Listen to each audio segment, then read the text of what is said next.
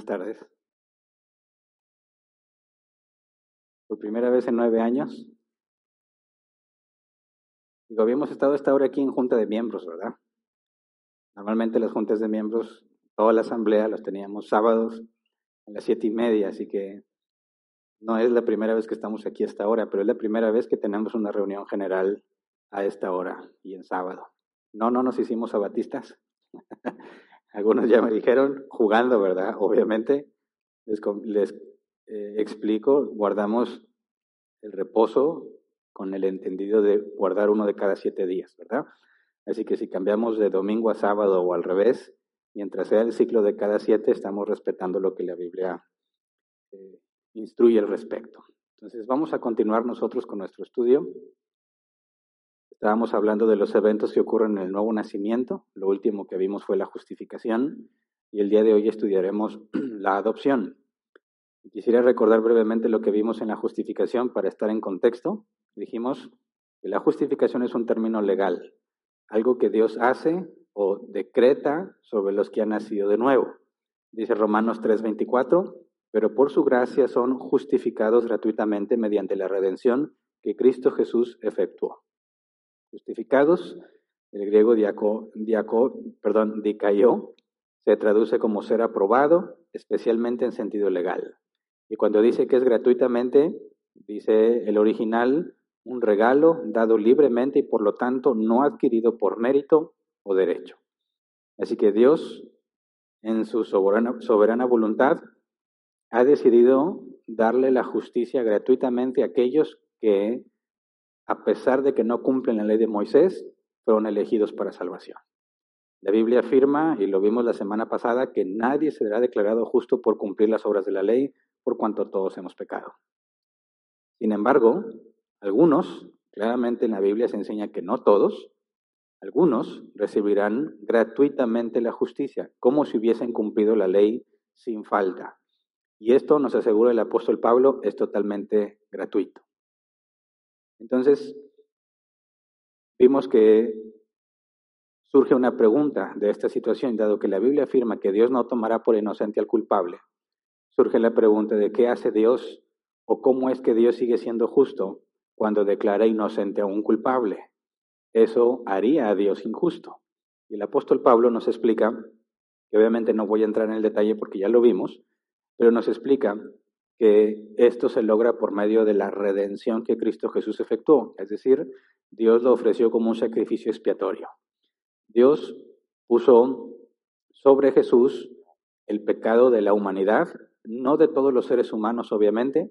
Apocalipsis nos revela el juicio del gran trono blanco, todos aquellos que no alcanzan salvación, pero sí están contemplados todos aquellos que fueron elegidos para salvación el pecado de todos aquellos que fueron elegidos para salvación fue puesto sobre Cristo.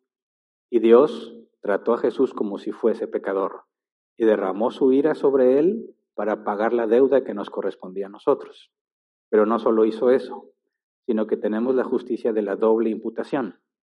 Imputación dijimos que es un término contable que tiene que ver con hacer un cargo o un abono de alguna cantidad y dijimos que la doctrina de la doble imputación consiste en que la Biblia enseña que nuestro pecado fue imputado a Cristo, como si fuese puesto a su cuenta, y su justicia fue imputada a nosotros, a nuestra cuenta. De manera que cuando Dios derrama su ira sobre Jesús, que Él es sin pecado, no fue pecador, no se convirtió en pecado, simplemente cargó nuestro pecado y de esa manera elimina la deuda. Y además Toda la justicia que Cristo adquirió es regalada gratuitamente a los que ha decidido perdonar. Así que Dios, cuando declara justo al culpable, no la está haciendo de alguna forma corrupta, sino que liquida la deuda del culpable y le regala la justicia de Cristo. Así que Dios no está siendo injusto cuando hace esto, porque Él pagó el precio que se debía de pagar. Pero esto no debe confundirnos. Dijimos que somos declarados justos en un sentido legal, pero en la práctica todavía no lo somos. Y vimos una frase de Martín Lutero, que en latín es simul justus et peccator, que se traduce simultáneamente justos y pecadores. Obviamente no es en el mismo sentido porque sería contradictorio, sino que nos habla de dos sentidos. Primero el sentido legal y luego el sentido práctico. Fuimos declarados justos ante Dios, no debemos nada y tenemos la justicia de Cristo, pero en la práctica aún tenemos la capacidad de pecar. Y bueno, viendo esta o esta paradoja, algo que aparentemente es contradictorio, pero no lo es, vamos a ver que el día de hoy, al hablar de la adopción, vamos a encontrar otra paradoja. Algo que en la Biblia lo encontramos en diversas ocasiones, es un sí, pero todavía no, o un sí, pero aún no totalmente. Fuiste declarado justo, pero aún no eres totalmente justo. Y vamos a ver que hay algo muy similar con el tema de la adopción. Y antes de entrar en el tema, recordemos la lista de los eventos, seis eventos que suceden en el nuevo nacimiento, que es el tema específico que estamos estudiando, ¿verdad? Estos eventos están ordenados de esta manera, lógicamente hablando, porque son eventos simultáneos.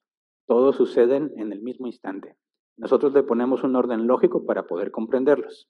Cuando alguien nace de nuevo, la Biblia enseña que seis eventos diferentes ocurren. Número uno, la regeneración. Recibes una nueva naturaleza. Número dos, fe. Dios te concede confiar en Jesús. Ya demostramos bíblicamente que la fe no la generas, sino que se te concede. Tres, la conversión. Te apartas del pecado y empiezas a obedecer a Jesús. Cuatro, justificación. Eres declarado justo. Cinco, la adopción. Eres adoptado como hijo de Dios. Número seis, unión con Cristo. Y vamos a estudiar lo que eso implica y cómo es que a través del Espíritu Santo en nosotros la Biblia dice que somos uno en Cristo. Todos somos uno en Cristo, pero eso, si Dios lo permite, lo veremos la próxima semana. Hoy estudiaremos el, el evento número 5, la adopción y lo que esto representa. Así que antes de ir a la escritura, vamos a orar por favor así como estamos. Dios mío, te damos muchas gracias por tus misericordias, gracias porque nos permites adaptarnos a la situación y buscar por todos los medios posibles continuar obedientes a tu mandato. Concédenos, Señor, seguir esforzándonos por ser fieles a tu palabra, por hacer lo que a ti te agrada y que tu Espíritu Santo el día de hoy traiga luz a nuestro entendimiento y nos permita entender con claridad lo que tu palabra enseña acerca de que nosotros hemos sido adoptados como tus hijos. Gracias de antemano. Amén. Bien. Eh, con el tema de la adopción vamos a tocar también ciertas áreas que son confusas en el cristianismo y que generan controversia. Todos estos temas son controversiales, ¿verdad? Y son esenciales, básicos e indispensables para los cristianos. Un cristiano que no entienda todo este proceso que estamos viendo va a tener graves errores doctrinales, va a cometer graves errores en su teología. Todos somos teólogos, ¿verdad? Unos mejores que otros, que todos los cristianos estudiamos la escritura. Teología es el estudio de Dios y para saber cómo es Dios, quién es Él, qué quiere, qué espera de nosotros, bueno, leemos la escritura. Y al leer la Biblia estamos haciendo teología. Y si no tenemos los fundamentos bíblicos necesarios para llegar a conclusiones correctas, nos vamos a desviar tomando versículos de manera aleatoria, sin contexto, aislados, que nos van a llevar a conclusiones incorrectas, a veces nada más incompletas, pero que se traducen en prácticas equivocadas en la iglesia. Todas las iglesias cristianas están haciendo lo que consideran que deben de hacer. Y ahí está el problema, que lo que consideran que debe de hacer no necesariamente es algo que proviene de la escritura, sino que ellos consideran que así es. Concluimos a veces equivocadamente y eso nos lleva a prácticas que ya están erróneas porque nuestro entendimiento está incompleto o equivocado. Así que vamos a estudiar el tema de la adopción para poder comprender qué significa el hecho de que somos hijos de Dios. Si nos vamos a una definición formal, adoptar, según la Real Academia Española, es tomar legalmente en condición de hijo al que no lo es biológicamente. Tomar en condición, o sea, legalmente en condición de hijo al que no lo es biológicamente. Justificación es un término legal, adopción también. Y no lo estoy inventando, lo sacamos de la escritura. Pero quiero aclarar que tiene que ver con ser tomado como hijo, aunque realmente no lo eres. Esto es muy importante que lo tengamos en claro, porque es una idea muy generalizada que todos somos hijos de Dios. No sé si lo has escuchado o tú mismo lo pensabas. Y quiero decir pensabas en tiempo pasado, asumiendo que ya no piensas eso. ¿verdad? He escuchado muchos y hay muchas frases motivacional, motivacionales. Todos los seres humanos somos hermanos porque todos somos hijos de Dios, ¿verdad? Y en un sentido puede ser correcto. Dice, a ver, todos los seres humanos somos hermanos porque somos hijos de Dios. ¿A qué se refiere? Que tenemos el mismo origen, provenimos todos de Dios. Y en ese sentido puede ser aceptable, pero en ninguna manera decir que todos tenemos el mismo origen, o sea, venimos de Dios, específicamente de Adán, no es lo mismo decir que todos somos hijos de Dios. Y bíblicamente Jesús hace una diferencia muy clara entre quién es hijo de Dios y quién no, y quién no. De hecho, Jesús divide la humanidad en dos tipos, hijos de Dios e hijos del diablo. Y no hay hijos sueltos no reconocidos. Nadie puede decir, pues no, yo no tengo, yo no tengo padre, ni, ni Dios ni el diablo, yo soy neutro. Eso bíblicamente no existe. Y vamos a ver lo que Jesús dijo al respecto. En Juan capítulo 8, versículo 38 al 47. Dice, yo hablo de lo que he visto en presencia del Padre, así también ustedes hagan lo que del Padre han escuchado. Nuestro Padre es Abraham, replicaron. Si fueran hijos de Abraham, harían lo mismo que él hizo. Ustedes, en cambio, quieren matarme, a mí que les he expuesto la verdad que he recibido de parte de Dios. Abraham jamás haría tal cosa. Versículo 41. Las obras de ustedes son como las de su padre. Nosotros no somos hijos nacidos de prostitución, le reclamaron. Un solo padre tenemos y es Dios mismo. Si Dios fuera su Padre, les contestó Jesús, ustedes me amarían, porque yo he venido de Dios y aquí me tienen. No he venido por mi propia cuenta, sino que Él me envió. ¿Por qué no entienden mi modo de hablar? Porque no pueden aceptar mi palabra. Ustedes son de su padre, el diablo, cuyos deseos quieren cumplir. Desde el principio este ha sido un asesino y no se mantiene en la verdad porque no hay verdad en él. Cuando miente, expresa su propia naturaleza porque es un mentiroso. Es el padre de la mentira y sin embargo a mí, que les digo la verdad, no me creen. ¿Quién de ustedes me puede probar que soy culpable de pecado? Si digo la verdad, ¿por qué no me creen? El que es de Dios, escucha lo que Dios dice, pero ustedes no escuchan porque no son de Dios. Ahora, quiero hacer una pregunta muy directa. ¿Entendiste? Porque solo pueden entender los que son de Dios. Ah, caray. Entonces no soy hijo de Dios. Digo, entiendo algunas cosas. Pero ¿cuál es el conflicto aquí?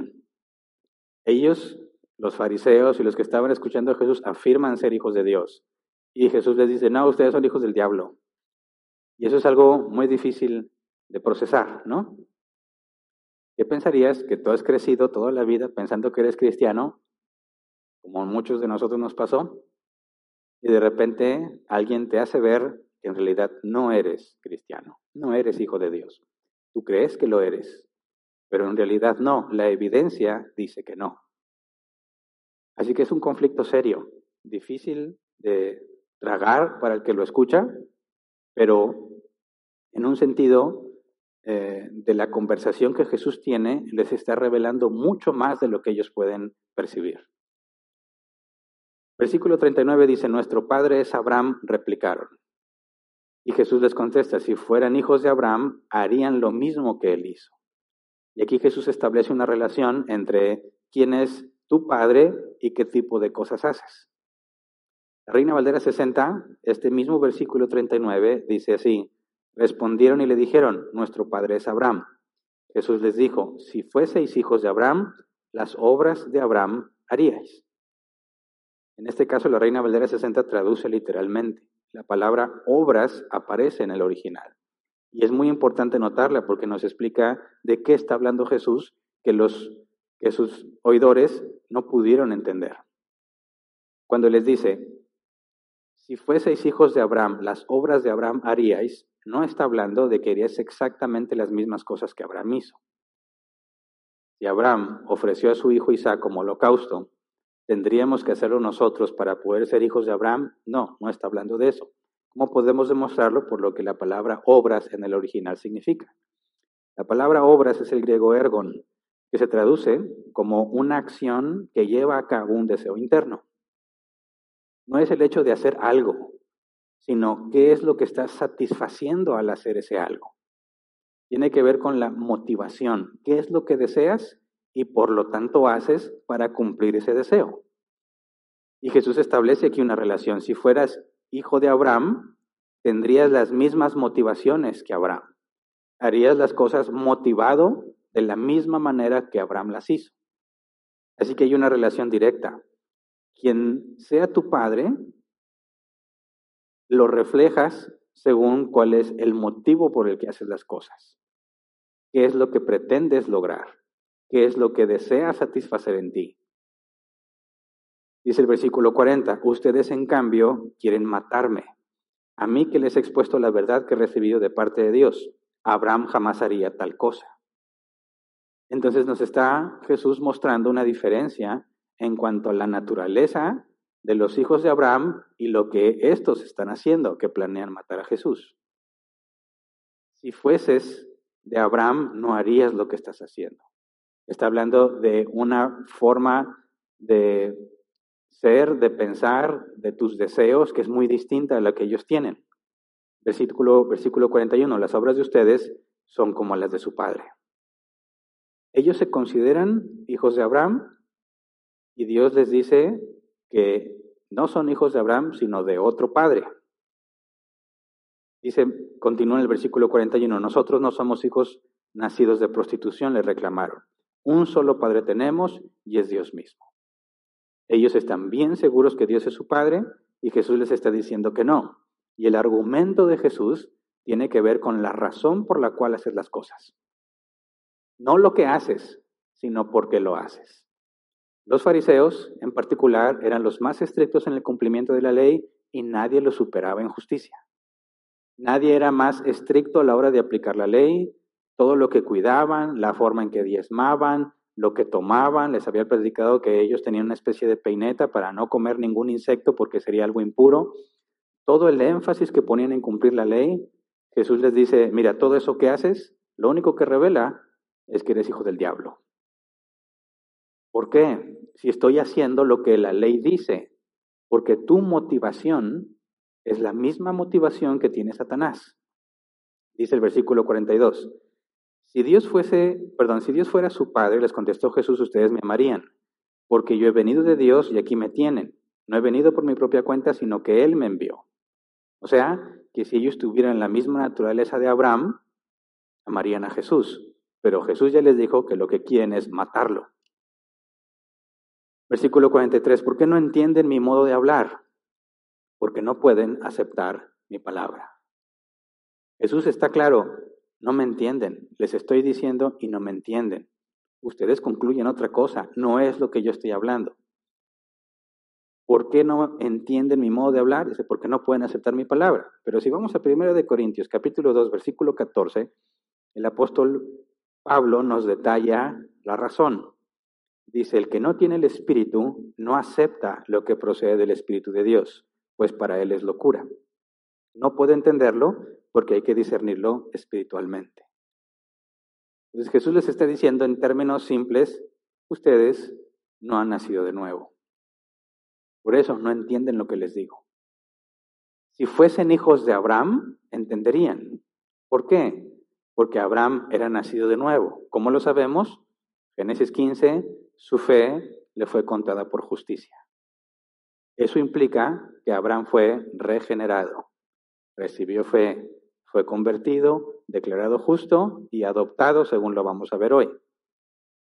Pero entonces, si tienes la regeneración, comprendes las cosas de Dios. Y Jesús les, les echa en cara, ¿por qué no me entiendes? Si realmente ustedes son hijos de Dios y yo vengo de Dios, dice Jesús, porque no puedes entender lo que te digo, porque tu naturaleza no es la misma que la naturaleza que tiene Abraham. Versículo 44, ustedes son de su padre, el diablo, cuyos deseos quieren cumplir. Desde el principio este ha sido un asesino y no se mantiene en la verdad porque no hay verdad en él. Cuando miente, expresa su propia naturaleza porque es un mentiroso. Es el padre de la mentira y sin embargo a mí que les digo la verdad, no me creen. Y aquí podemos sacar una conclusión muy simple. O eres hijo de Dios o eres hijo del diablo. Pero ¿cómo es que quieres cumplir los deseos del diablo? Yo me acuerdo que cuando leía, pues yo me acuerdo que cuando no era cristiano, no estaba diciendo, ah, yo voy a ser satánico, tratando de cumplir qué desea Satanás para hacerlo. No, ¿verdad? Entonces, ¿por qué dice que quieren cumplir los deseos de su padre el diablo? Bueno, porque no está hablando específicamente de que conozcas la voluntad de Satanás y te propongas hacerla, sino que tienes exactamente la misma naturaleza que él. Porque dice, desde el principio usted ha sido un asesino, no se mantiene en la verdad porque no hay verdad en él. Cuando miente, expresa su propia naturaleza porque es un mentiroso. Es el padre de la mentira. El mismo deseo consistente y consciente de Satanás por oponerse a Dios y hacer lo que él quiere, el mismo deseo tiene cualquier ser humano que no ha sido regenerado. Por eso resulta que los deseos del ser humano natural son los mismos que los de Satanás, que tienen la misma naturaleza. Así que aunque no conozcas la voluntad específica de Satanás y no seas un satánico, al momento en que tú buscas lo que tu propia carne desea, estás demostrando que eres un hijo del diablo. Versículo 46. ¿Quién de ustedes me puede probar que soy culpable de pecado? Si digo la verdad, porque no me creen. El que es de Dios, escucha lo que Dios dice, pero ustedes no escuchan porque no son de Dios. O sea, no está hablando aquí de escuchar el hecho de interpretar las vibraciones en el sonido y procesarlas en el cerebro. Está hablando de entender. No entiendes lo que te digo porque no eres de Dios. Y esto es muy importante comprenderlo porque según el apóstol Pablo se requiere el Espíritu Santo para poder entender las cosas de Dios. Sin el Espíritu Santo puedes tener cierta comprensión de los conceptos, como los fariseos expertos en la ley, pero al mismo tiempo perder el objetivo principal, que no se trata de, cumplir exteriormente las exigencias que la ley eh, instruye, sino de la motivación, el deseo de querer agradar a Dios. Y por eso te portas bien. Aquí es donde muchos cristianos se equivocan o nos equivocamos. Creemos que ser cristiano consiste en cumplir una serie de reglas. Decimos, voy a la iglesia porque soy cristiano. Tengo que leer la Biblia porque soy cristiano, si no estoy mal. Y es una verdad incompleta. No leemos porque somos cristianos, en el sentido de que es una obligación. Claro que voy a tener oposición, de mí mismo. Pero la motivación del por qué leo, eso es lo importante. Conozco personas que leen mucho la Biblia y aún así caen en esta misma categoría. Sus obras no demuestran que son hijos de Dios, porque aunque se esfuerzan por hacer lo correcto, no lo hacen por el deseo de agradar a Dios, sino porque siguen un beneficio propio. En última instancia, no ir al infierno, ¿verdad? Puede ser que haya personas en la iglesia, aquí entre nosotros, que lo único que buscan es ser librados del infierno. Y por eso se esfuerzan por vivir la vida cristiana. Su motivación no es agradar a Dios, su motivación no es conocer a Dios, su motivación es librarse de la ira venidera. Y ese es el tipo de persona que cae en la categoría de ser hijo del diablo a pesar de estar esforzándose por obedecer las cosas de Dios. Así que tiene que haber algo en nosotros que determina si las cosas que hacemos son de acuerdo a Dios o de acuerdo al diablo. Y consiste en tu motivación. Entonces, por las palabras de Jesús podemos deducir con mucha facilidad, todo ser humano desde que nace, ya lo demostramos bíblicamente, es malo. Malo en el sentido de que eres apartado de Dios. Dios es bueno, todo lo bueno proviene de Él. Estar apartado de Él implica que eres malo haces lo opuesto a lo que Dios quiere o a lo que Dios pide o lo que Dios es. De manera que cuando un ser humano nace, desde el momento en que es concebido, es un hijo del diablo. ¿Verdad? Esa es, ese es tu estado por default, como dice. Vienes de inmediato, eres un hijo del diablo. ¿Por qué? Por la herencia que tenemos de Adán, la naturaleza pecaminosa. Ya lo hemos estudiado mucho, Romanos 3, no hay bueno ni uno. No hay nadie que busque a Dios. Entonces, cuando hablamos de lo que Dios ha hecho, de la conversión, de la justificación, decimos, ¿puede ser posible que Dios declare justo a alguien que sigue siendo hijo del diablo? ¿Es posible que, que alguien diga, yo nací de nuevo, tengo fe, pero la motivación, la razón por qué hago las cosas no es Dios, sino obtener una bendición, obtener algún beneficio. Quiero traerle una ofrenda a Dios, sí, pero para que me dé más. ¿Eso cuenta como una buena obra, algo que proviene de Dios? No, porque tu motivación es beneficiarte a ti mismo. No lo estás haciendo para agradar a Dios o para glorificar a Dios. Así que si todo ser humano en automático es un hijo del diablo, la adopción se vuelve un tema fundamental, porque eres adoptado, lo que implica es que, digamos, cambias de familia, ¿verdad? a grandes rasgos hay solamente dos familias, la familia de Dios la familia del diablo. Y perteneces a una o a la otra. Y desde que naces, tienes al diablo por padre. Y eso no te preocupa, porque los dos quieren lo mismo y buscan lo mismo. Tanto el hombre natural busca complacerse a sí mismo como Satanás busca que te complazcas a ti mismo. Están de acuerdo y son los mejores amigos que pueda haber. Así que eso a nadie le molesta. De hecho, es muy común ver la idea de que las personas digan que ellos prefieren estar en el infierno. Yo no quiero estar en el cielo con puros hipócritas. Yo quiero estar en el infierno donde estamos todos bien, o sea, no somos esos mojigatos que no quieren hacer las cosas mal. Ahí va a estar el ambiente, no entienden. Que no puede haber hipócritas en el cielo. Los hipócritas estarán en el infierno.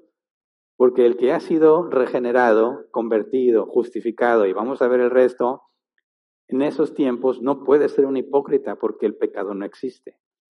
Los hipócritas van a estar en el infierno, donde no se imaginan. Pero es una idea generalizada. El infierno es un lugar mejor, con más ambiente, con más fiesta que el cielo, porque desde que nacemos estamos de acuerdo con Satanás. Y eso es lo que refleja que son, que son sus hijos, ahí yo me excluyo. Pero vamos ahora a Efesios capítulo 1, versículo 4 al 6, donde tenemos claramente la palabra que somos adoptados, de donde viene la doctrina de la adopción. Efesios 1, 4 al 6, Dios nos escogió en Él antes de la creación del mundo para que seamos santos y sin mancha delante de Él. En amor nos predestinó para ser adoptados como hijos suyos por medio de Jesucristo, según el buen propósito de su voluntad, para alabanza de su gloriosa gracia que nos concedió en su amado. Adoptados.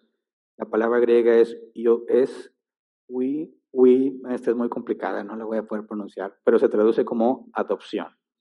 El diccionario Jebs lo traduce así, hecho legalmente hijo. Y por la definición que ya vimos, es, no es un hijo biológico, ¿verdad? Es el proceso legal por el cual alguien que no es tu hijo biológico se convierte en tu hijo. Entonces, según el apóstol Pablo, antes de la creación del mundo, Dios eligió y predestinó para salvación. Y eso necesariamente implica la adopción. No hay ser humano que venga a este mundo que no haya sido elegido, ya sea para salvación o para destrucción. Activamente para salvación porque Dios interviene en la vida de los que decide salvar. Pasivamente en la perdición porque Dios los deja tomar las decisiones que ellos quieran y no interviene en sus vidas. De manera que Dios interviene en los que salva y da libertad a los que condena. Y así como la palabra que tenemos aquí en griego tiene que ver con un concepto legal, dijimos que la justificación también, ¿verdad? Somos justificados legalmente, pero en la práctica no. Aquí somos hechos hijos de Dios legalmente hablando, pero nuestra naturaleza aún no coincide totalmente. Internamente nos deleitamos en Dios, externamente nos deleitamos en el pecado. Así que este es un ejemplo de Dios diciendo sí, pero no totalmente. Una especie de avance que ahorita vamos a ver es una garantía. Entonces, al decir que somos adoptados, parece exagerado, pero hay que hacer la aclaración. No significa que somos semidioses. No somos Jehová Junior. No somos Jesucitos, como tristemente algunos concluyen. Y pretenden decir que puesto que son hijos de Dios, tienen la misma autoridad que el Hijo, o reciben la misma autoridad de parte del Hijo y quieren decretar y proclamar, y va a estar muy de moda en estos inicios de año, los um, decretos proféticos y de bendición y intercambios de primicias por seguro anual, de bendición garantizada, etcétera, etcétera. Pero no, esto claramente no es así. Por eso es que es un concepto legal. No somos iguales a Jesús, definitivamente. Pero Él prometió que en el futuro lo seremos. Legalmente somos hijos, pero todavía no se manifiesta. Y ahorita voy a llegar a ese pasaje. El punto es que fuimos predestinados para ser adoptados como hijos de Dios. Y aquí surge una pregunta. ¿Podría ser posible que algún predestinado no sea adoptado? Es imposible, porque si Dios es todopoderoso y Él predestina, lo que en griego se traduce como dar una orden anticipadamente, es imposible que aquel al que Dios predestinó no sea adoptado. Si algo así pasara, Dios ya no sería Dios, ¿verdad? Entonces, si somos adoptados, podríamos llamarle a Dios Padre, ¿verdad? Cosa que en todo el Antiguo Testamento no sucede. En ningún momento en el Antiguo Testamento un ser humano se refiere a Dios como Padre. Eso lo tenemos hasta el Nuevo Testamento cuando Jesús enseña a sus discípulos a orar, ¿verdad? Cuando oren digan, Padre nuestro que estás en el cielo. Jesús llamaba a Dios Padre y le enseñó a los discípulos a llamar a Dios Padre. De manera que tenemos una especie de relación familiar, ¿verdad? Dios es el Padre, Jesús es el Hijo. Jesús enseñó a los suyos a decirle a Dios Padre. Si Dios es el Padre de Jesús y el Padre de los que son de Él, ¿qué somos entonces con Jesús? Diríamos, hermanos. Hebreos 2.11 dice, tanto el que santifica como los que son santificados tienen un mismo origen, por lo cual Jesús no se avergüenza de llamarlos hermanos. Así que tenemos este concepto de una analogía de una familia, ¿verdad? El padre, el hijo y los hermanos del Hijo, que también son hijos de Dios, pero vamos a probar que no son igual al Hijo. Ahora, aquí también pareciera no necesario, pero hay que hacer una aclaración. La única relación familiar que vemos en la Trinidad es Padre e Hijo, nada más. El Espíritu Santo no es nuestra Santa Madre. No hay nada en la Escritura que diga que el Espíritu Santo es nuestra Madre como tristemente algunos cristianos empiezan a afirmar y lo han hecho por algún tiempo. Dicen, está la Sagrada Familia, el Padre, el Hijo y la Santísima Madre Espíritu Santo. No, bíblicamente no existe esa relación. Al Espíritu Santo jamás se le llama como parte o un, un lazo familiar aparte del Padre y el Hijo. Vamos a Génesis 4, perdón, Gálatas 4, 6. Dice, ustedes ya son hijos. Dios ha enviado a nuestros corazones el espíritu de su Hijo que clama, Abba Padre. El espíritu del Hijo. No es una nueva relación familiar, ¿verdad? Tenemos padre e hijo. No hay nada que indique a una madre. Y el Espíritu Santo es referido como el espíritu del Hijo, no una nueva relación familiar ahí. También tengo que aclarar que María tampoco es nuestra madre. No tiene nada que ver con el concepto de la familia y lo podemos comprobar porque María se sabía pecadora y reconocía la necesidad de un Salvador. Lucas capítulo 1, versículo 46 y 47. Entonces dijo María, mi alma glorifica al Señor y mi espíritu se regocija en Dios, mi Salvador. ¿Qué significa que sea su Salvador? Ella tiene que ser librada de la ira venidera. ¿Por qué? Porque pecó. ¿Se entiende? El concepto de María sin pecado no existe en la Escritura. El concepto de María como nuestra Santísima Madre tampoco existe en la Escritura. La única relación que tenemos en la Trinidad es Padre, Hijo y hermanos. Pero estos hermanos son adoptados. Así que tenemos Padre, Hijo y adoptados. Nada más. El Espíritu Santo, el Espíritu del Hijo. Ahora, si hablamos de esta relación padre e hijo, algunos concluyen que entonces, si yo soy hijo de Dios, como lo mencioné ahorita, soy una especie de Jehová Junior. Piensan que han adquirido un estatus divino al ser adoptados como hijos de Dios. Por eso es importante aclarar que el concepto en la palabra griega que es el concepto que Dios le plació usar para comunicar esta verdad, es un concepto legal, que implica que no son de la misma esencia. Cuando tú adoptas un hijo, no es de tu propia, eh, digamos, biología, ¿verdad? No proviene de ti. Biológicamente no es tu hijo, pero lo adoptas como si lo fuera. Y esa es la palabra que Dios eligió usar para cuando habla de nosotros. Fuimos adoptados. Por consecuencia, no tenemos la misma naturaleza que Él.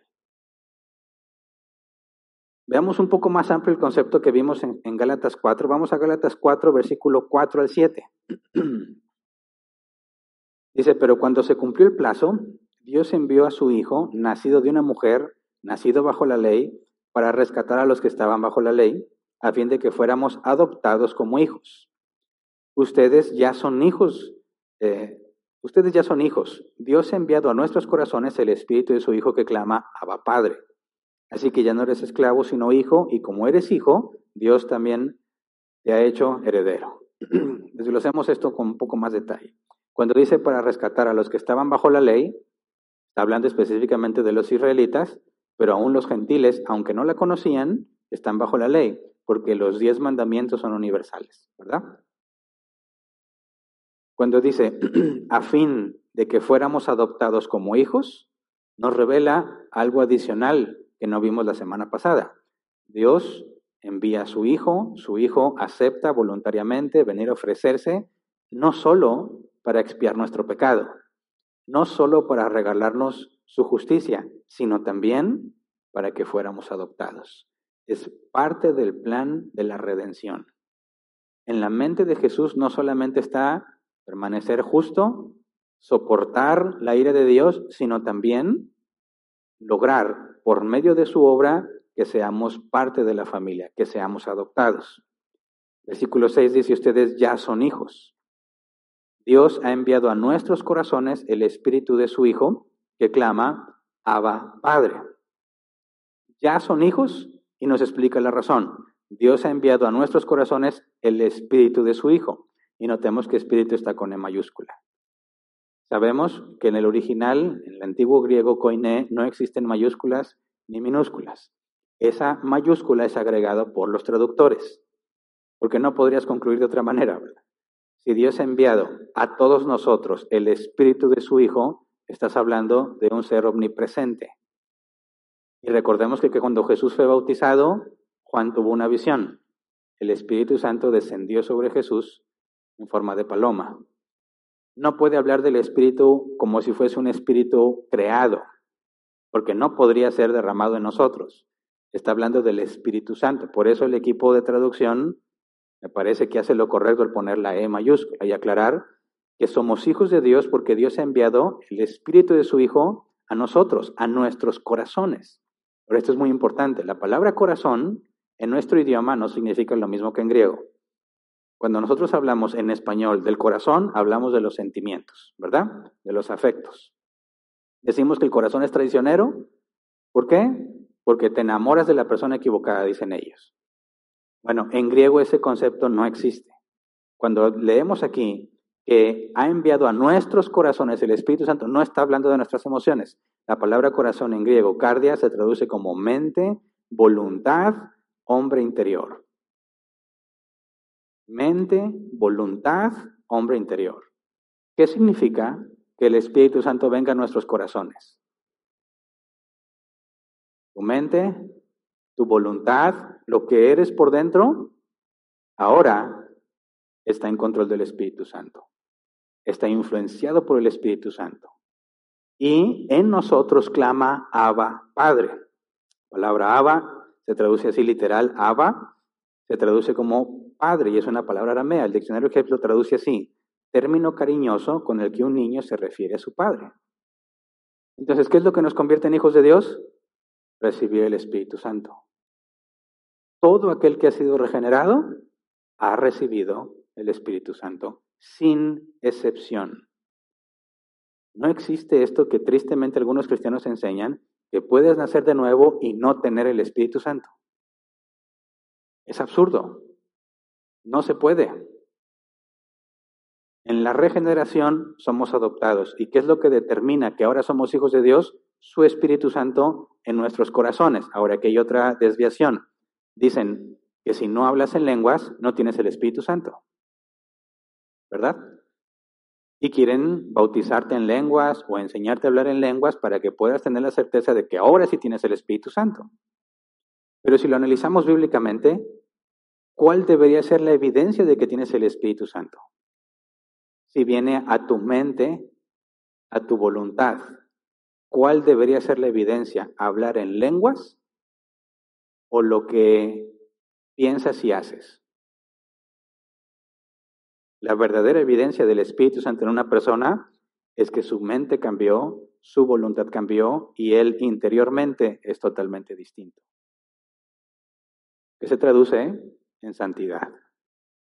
Esa es la evidencia del Espíritu Santo. Y me gusta la frase de un pastor americano que ya falleció, se llama Adrian, se llamaba Adrian Rogers. Él dice así: Una señal de estar lleno del Espíritu Santo no es hablar en lenguas, sino controlar la que se tiene. ¿Entiende? Porque si el Espíritu Santo viene a tu mente, no vas a decir las burras que dices. Vas a refrenar tu lengua sabiendo que no es prudente lo que estás pensando, no es prudente decirlo. Que quizás en el coraje te avientas a decir cosas incorrectas, pero si el Espíritu Santo está en ti, vas a refrenarte, o sea, controlarías tu lengua, no la saltarías, soltarías balbuceando como algunos aseguran que hablan en lenguas mientras lo único que hacen es balbucear. Así que fíjate bien, todos los que hemos nacido de nuevo hemos recibido el Espíritu Santo y no hace falta ninguna especie de bautismo aparte, porque ya lo tienes. ¿Qué pasó en Pentecostés? ¿Qué pasó en otros casos de la Biblia? Sí, a Dios les plació darle ese don particular, el don de lenguas. Pero hay otros casos como Lidia, como Pablo, como los griegos del Areópago, como el eunuco etíope, que fueron convertidos y no hablaron en lenguas. Pero dice, Pablo habla en lengua, sí, pero no en el momento en que fue convertido. Por eso Pablo dice que puedes procurar los mejores dones. Dios te puede conceder nuevos dones en el transcurso de la vida cristiana, pero en ninguna manera el don de lenguas es una señal de tener el Espíritu Santo. La verdadera señal es controlar la lengua que ya tienes, ¿verdad? Así que esto nos lleva a concluir que en la regeneración recibimos el Espíritu Santo y por lo tanto somos adoptados como hijos de Dios. Y esto es asombroso porque en un instante eras enemigo de Dios, merecías la ira de Dios y en un instante ahora eres su hijo.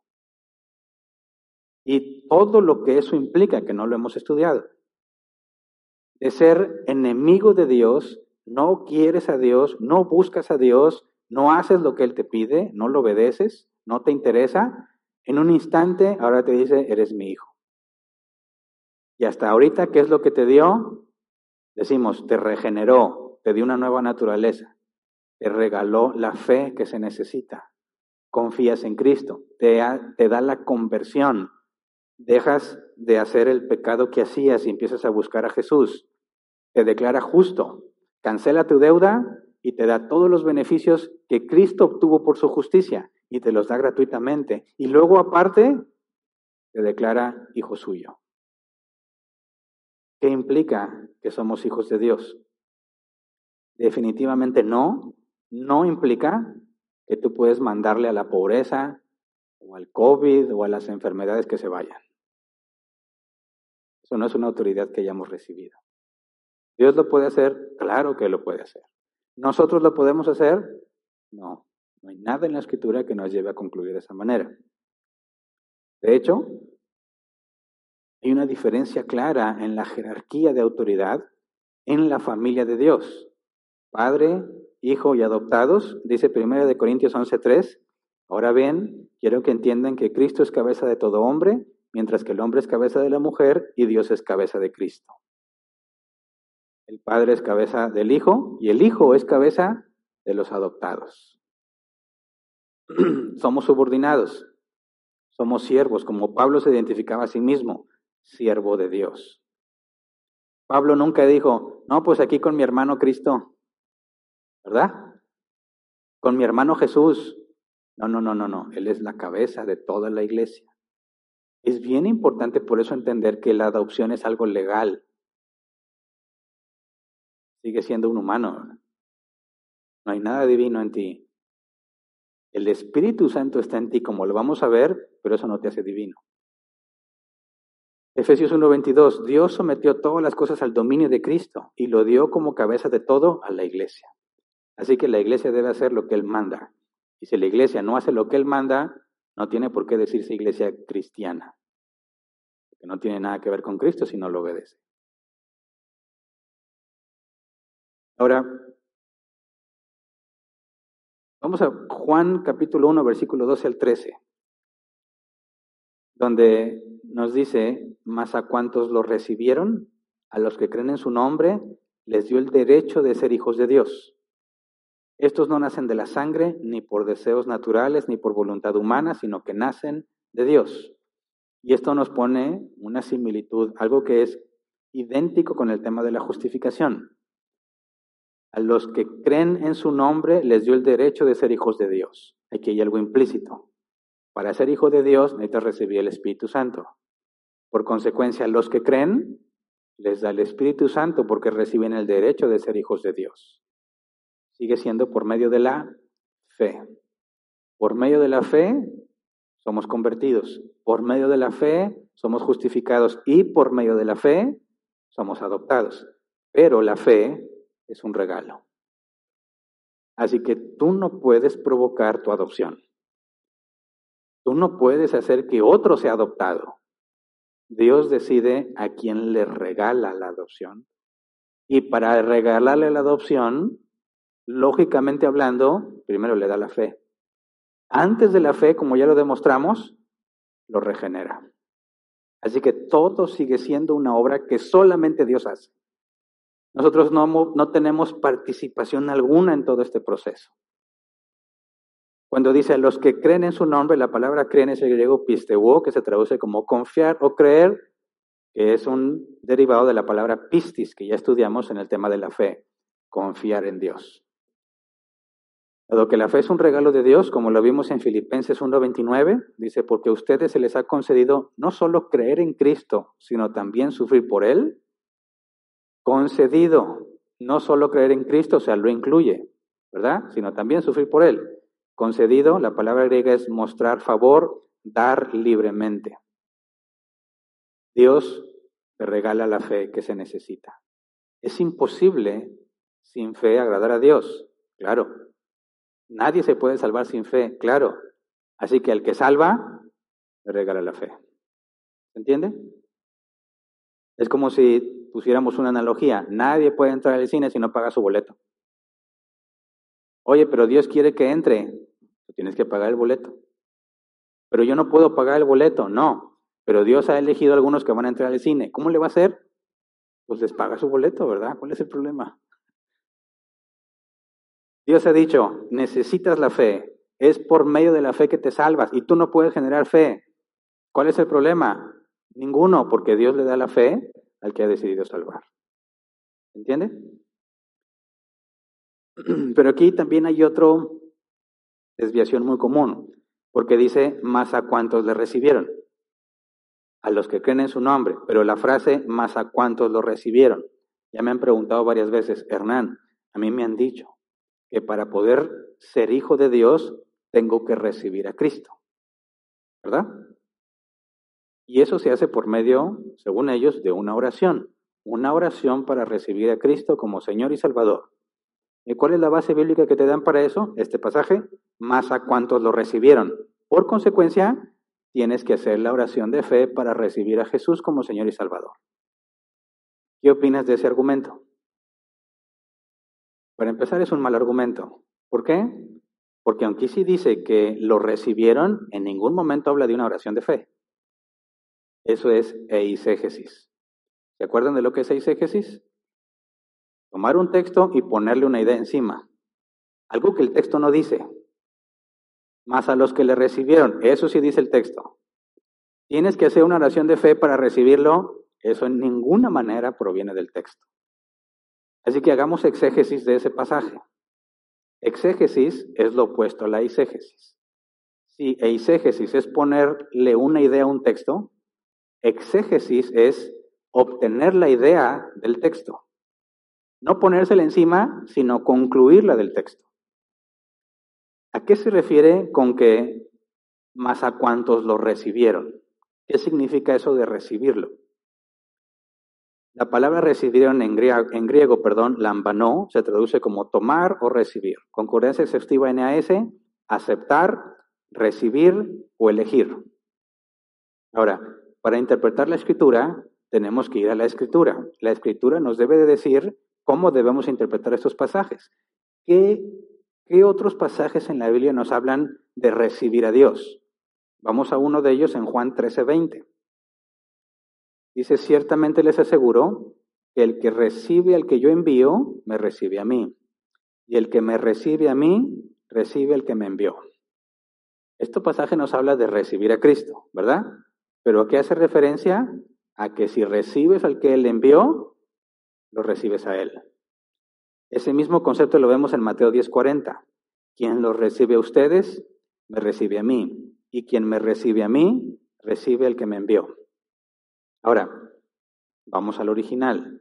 En Juan 13:20, cuando dice, el que recibe el que yo envío me recibe a mí, siempre que dice recibe, es exactamente la misma palabra que vemos en Juan, dice, más a cuantos lo recibieron. Aquí hay una conexión directa, es exactamente la misma palabra. Y aquí Jesús no está hablando de una oración de fe, sino de aceptar el Evangelio que se te predicó, que es a los que envió, ¿verdad? En Mateo 10:40 usa una palabra distinta que nos aclara más las cosas. Cuando dice, quien los recibe ustedes, la palabra recibe aquí ya no es la misma. Aquí se traduce así, recibir de forma adecuada o dar la bienvenida. Así que ya tenemos información suficiente para entender a qué se refiere cuando dice a cuántos le recibieron. No está hablando de una oración, está hablando de aceptar el Evangelio. ¿Y qué implica el Evangelio? Reconocer que Jesús es Dios y que debes arrepentirte de tus pecados y pedirle perdón a Él. Si tú haces eso, eso es lo que significa recibirlo a Él. Y no tiene nada que ver con una oración de fe. Tiene que ver con creer el Evangelio. Así que aquí nos está diciendo que cuando tú hablas del Evangelio a alguien, para que esa persona lo reciba, ya lo estudiamos, tiene que ser regenerado. Porque el hombre natural no puede entender las cosas de Dios, no las puede discernir, no las puede aceptar, porque se requiere el Espíritu Santo. Así que ese pasaje, más a cuantos lo recibieron, a los que creen en su nombre, esos que lo recibieron son los que fueron regenerados. Espero que ese pasaje ya no sea mal utilizado para justificar una oración de fe. Ahora, ya demostramos que aquellos que han recibido el Espíritu Santo son hijos de Dios. Y una característica fundamental de los que han sido adoptados es que son guiados por el Espíritu Santo. Vamos a Romanos capítulo 8, versículo 14 al 17. Romanos 8, 14 al 17 dice, porque todos los que son guiados por el Espíritu de Dios son hijos de Dios. Y ustedes no recibieron un espíritu que de nuevo los esclavice al miedo, sino el espíritu que los adopta como hijos y les permite clamar, Abba, Padre. El Espíritu mismo le asegura a nuestro espíritu que somos hijos de Dios. Y si somos hijos de Dios, somos herederos, herederos de Dios y coherederos con Cristo, pues si ahora sufrimos con Él, también tendremos parte con Él en su gloria. Y aquí hay otra información importantísima. No es hablar en lenguas lo que determina que tienes el Espíritu Santo. Aquí nos dice otra característica, ser guiado por el Espíritu Santo. O sea, la forma en la que vives, las cosas que haces y por qué las haces. Ser guiado por el Espíritu implica que no eres guiado por tus propios deseos, según la carne, sino por lo que Dios ha revelado que debes hacer. Y no está hablando de algo sobrenatural. No es que el Espíritu Santo de repente te diga, hace esto. No, no, no, no. Tenemos la Escritura, que es palabra de Dios, ¿verdad? El Espíritu Santo inspiró a los que escribieron la palabra, nos dice Pedro, fueron guiados por el Espíritu Santo. La palabra proviene de Dios.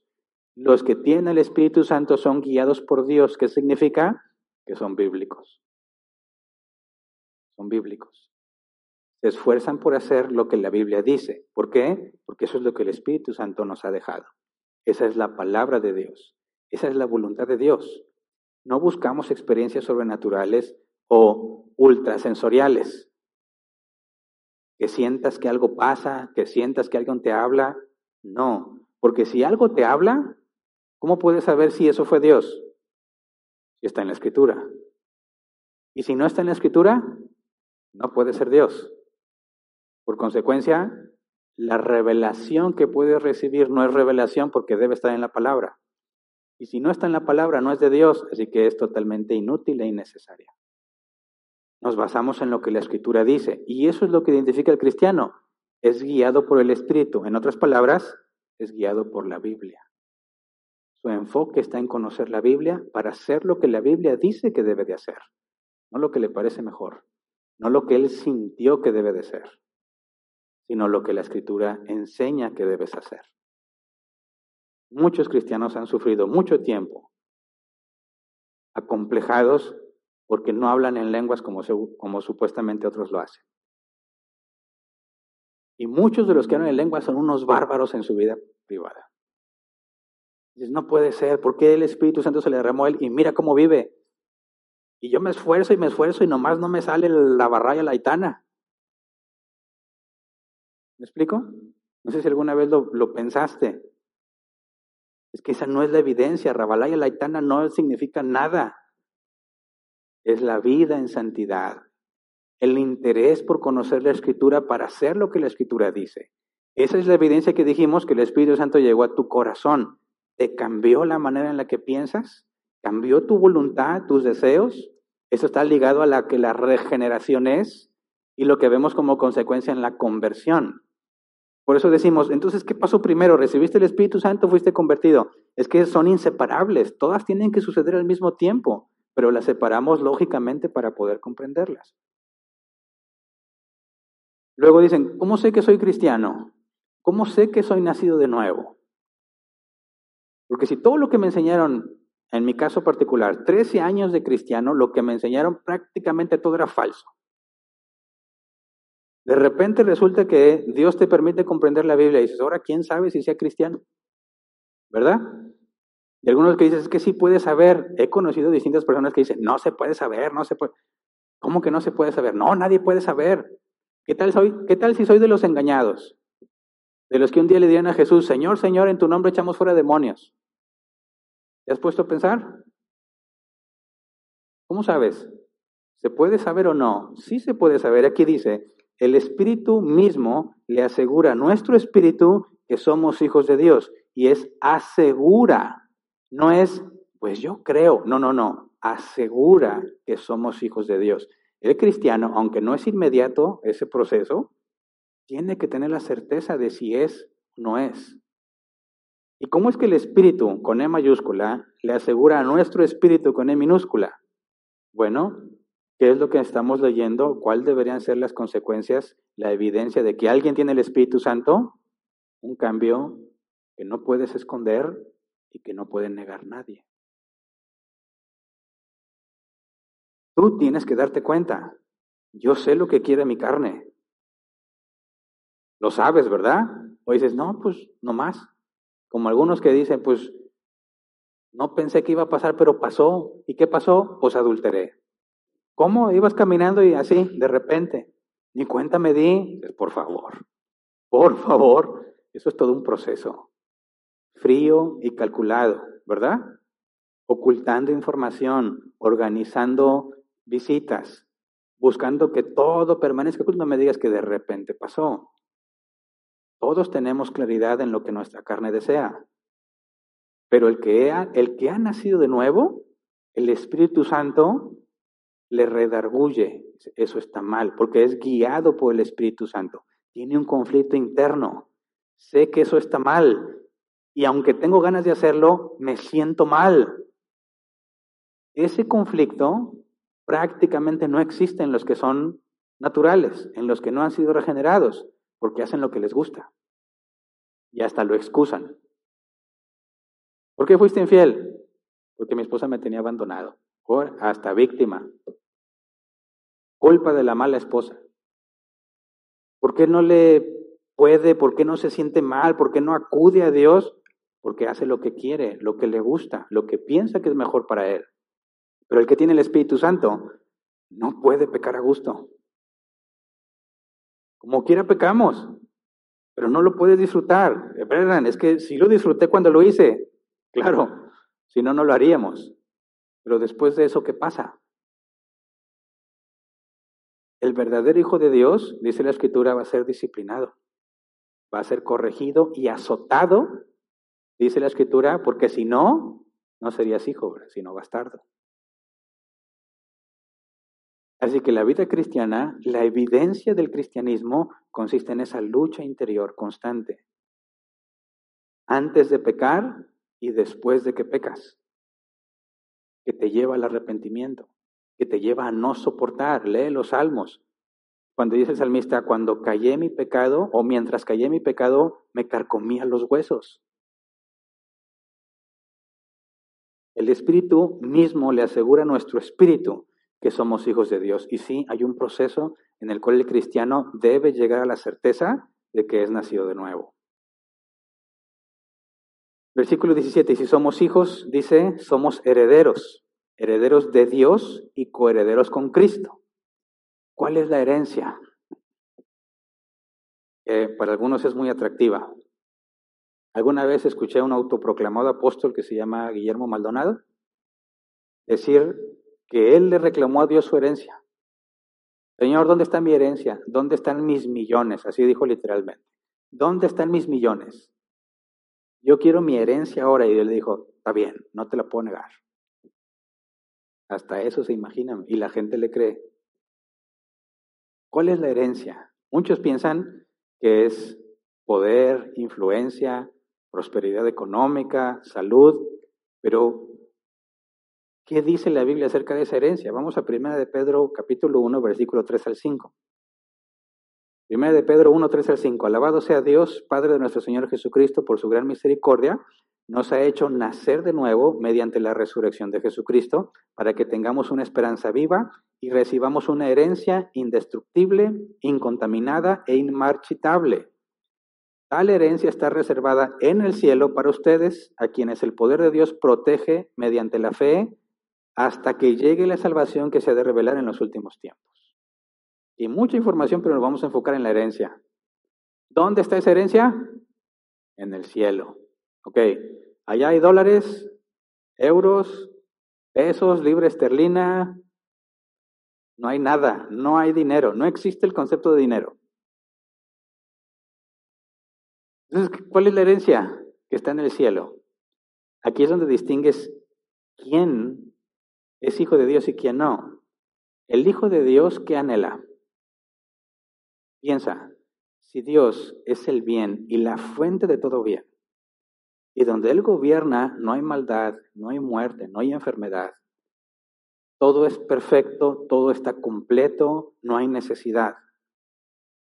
¿Quién que conoce a Dios va a decir, Dios, yo quiero mis millones? ¿Es que ¿No fue Jesús mismo quien dijo que no acumules tesoros en la tierra, sino en el cielo? ¿No fue él quien dijo, no pongas los ojos en las cosas de la tierra, sino en las del cielo? ¿Cuál es esta herencia? Apocalipsis 21, 3 al 4. Oí una potente voz que provenía del trono y decía, aquí entre los seres humanos está la morada de Dios. Él acampará en medio de ellos y ellos serán su pueblo. Dios mismo estará con ellos y será su Dios. Él les enjugará toda lágrima de los ojos, ya no habrá muerte, ni llanto, ni lamento, ni dolor, porque las primeras cosas han dejado de existir. ¿Qué es lo que dijo Pedro? Dijo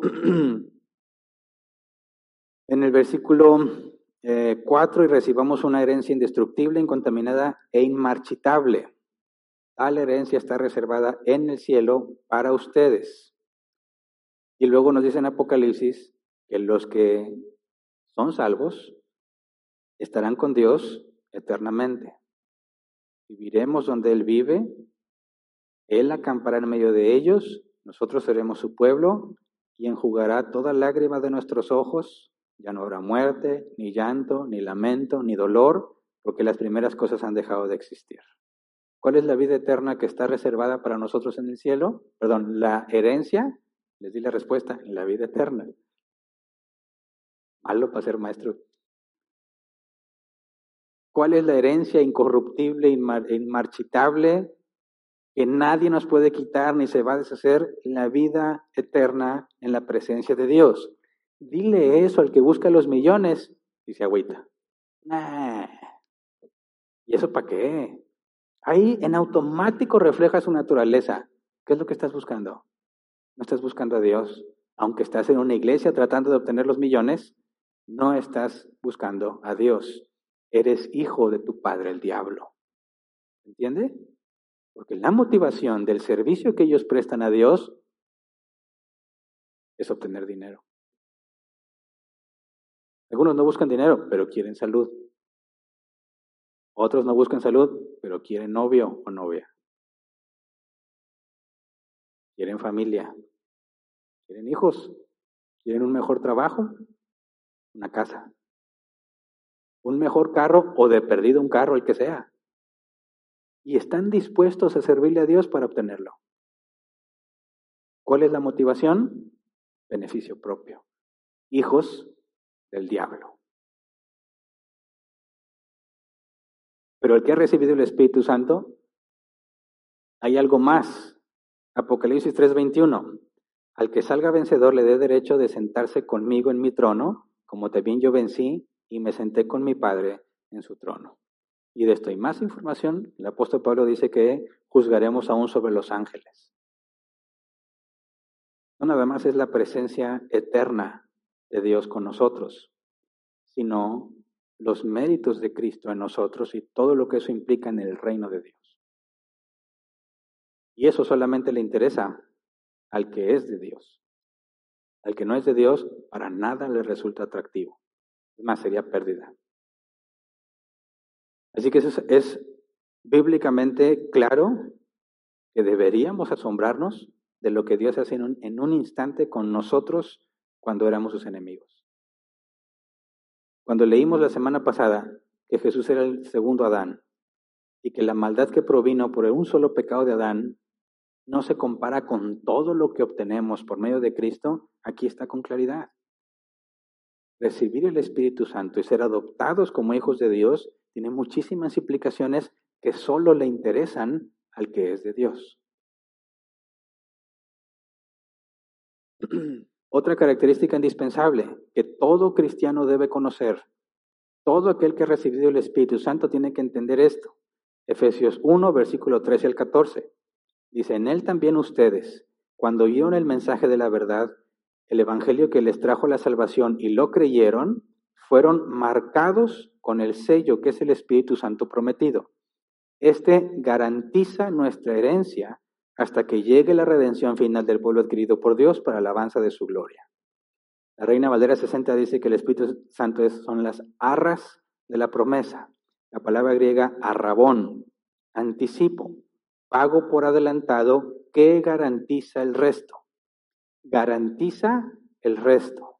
Todo aquel que ha nacido de nuevo recibe el Espíritu Santo. Y lo que nos dice Pablo en este pasaje es que el Espíritu Santo es un sello que es la garantía de que Dios te dará la glorificación, la culminación de lo que empezó en ti, pero está garantizado. Muchos cristianos se la pasan pensando que pueden perder su salvación. No la puedes perder si fuiste sellado con el Espíritu Santo. ¿Por qué? Porque el Espíritu Santo es la garantía. ¿Y qué tal si Dios se arrepiente?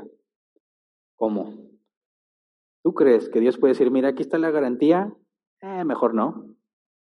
Entonces no es ninguna garantía. ¿Me explico? ¿Y qué pasa si yo ya no quiero?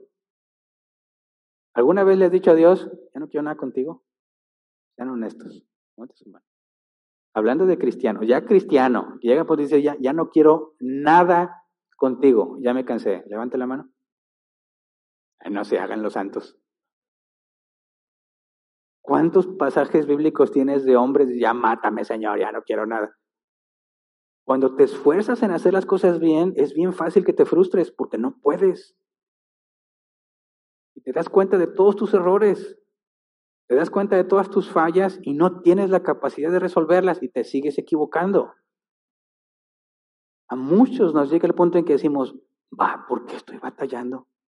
Basta, Señor, ya déjame en paz. No quiero saber nada de ti. ¿Qué va a hacer Dios entonces si me selló? ¿Mm? De bueno, es tu culpa. Yo no, yo no lo iba a quitar, pero tú me lo pides, así que te quito el Espíritu Santo. ¿Eso qué implica? Que no sería una garantía. Porque ¿qué pasa cuando nosotros nos rebelamos? Dice el apóstol Pablo, cuando somos infieles, Dios permanece fiel porque no puede negarse a sí mismo. Jesús dijo, la voluntad del Padre es que de los que Él me dé, no pierda yo ninguno, sino que lo resucite en el día final. Dios azota, disciplina a todo el que recibe por hijo. ¿Qué haces si tu hijo chiquito te dice, ya me voy de la casa? Y ah, bueno, es cosa tuya. Conste que yo no te corrí. ¿Sí? Tu hijo no puede hacer nada sin ti. ¿Se portó mal? Sí. ¿Qué haces? ¿Lo dejas que se vaya o lo castigas? Pues, no, mi hijo, no te vayas. No se va. Y si se va, ¿qué va a hacer? Va a volver. Yo un día me quise escapar de mi casa, bien valiente, tenía como 16 años, creo. Me quedé acostado en la banqueta porque nadie me aceptó. Estaba humillado en la casa. Aquí estás. Ya entro con mucho frío. Jamás volví a tratar de irme de mi casa. ¿Y me castigaron? Sí, me castigaron. ¿Quién me manda? ¿Qué dijo? ¿Qué ha dicho Dios que va a hacer con sus hijos cuando se rebelan? Los va a castigar. Así que todo aquel que ha sido regenerado tiene un sello, que es el Espíritu Santo, que indica que eres hijo de Dios, que tienes derecho a la herencia, que eres coheredero con Cristo y que tu salvación está garantizada. Si alguien fue sellado y no se salva, Dios no es Dios. ¿Entiende?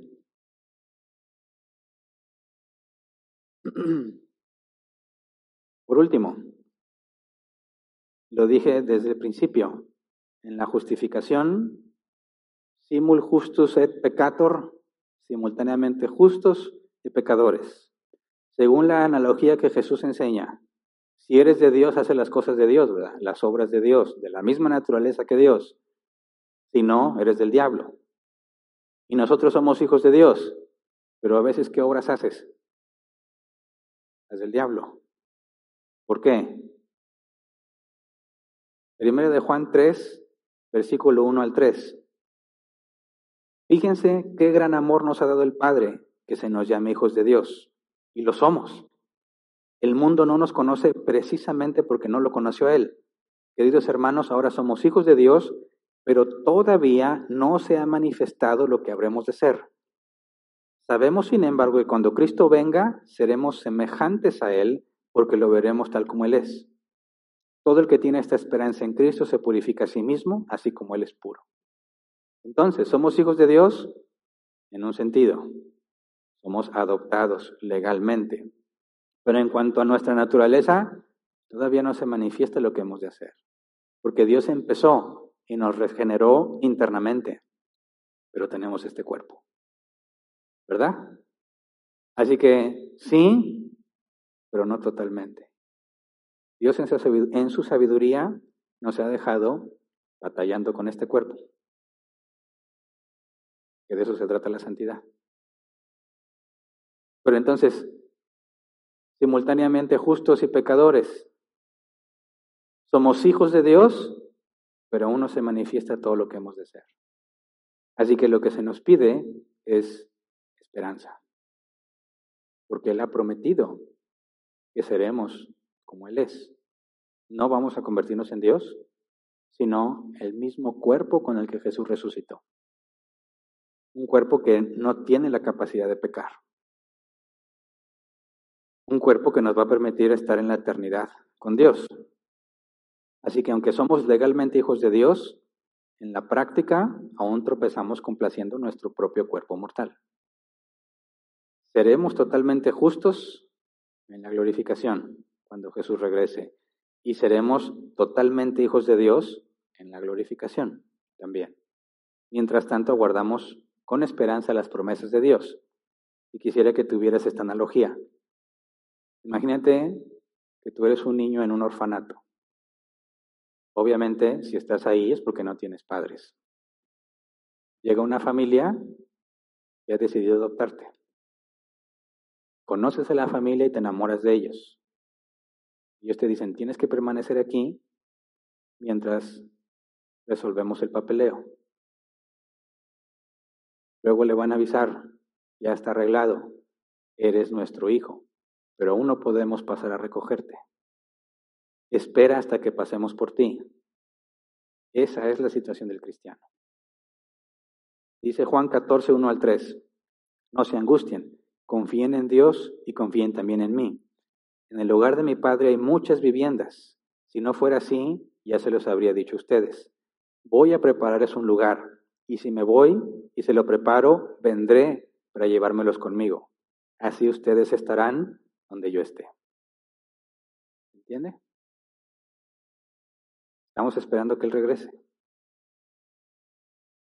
Pero no esperamos en forma pasiva. No esperamos inútilmente, porque nos dio dones para edificar a la iglesia. Nos dio la comisión de predicar el Evangelio para extender el reino. Tenemos la responsabilidad de glorificar a Dios en todo lo que hacemos. Así que ninguno que sea nacido de nuevo estará de inútil mientras regresa su Señor. Si está de inútil, demuestra que quien va a regresar no es su Salvador, sino su juez. Quien es hijo de Dios no vive como el mundo vive. ¿Por qué? Porque fue regenerado, recibió fe, fue convertido, justificado y adoptado. El Espíritu Santo cambió su mente y su voluntad. No puede ser como el mundo. Lo digo porque se nos acusa, salvo siempre salvo. Sí, pero no como tú crees. Claro que si Dios te selló, está garantizado, pero al mismo tiempo, si te selló, no puede ser como el mundo eres, porque te convirtió completamente. Y el Espíritu Santo está en tu mente y en tu voluntad. Así que es imposible que alguien viva como el mundo y diga que es salvo.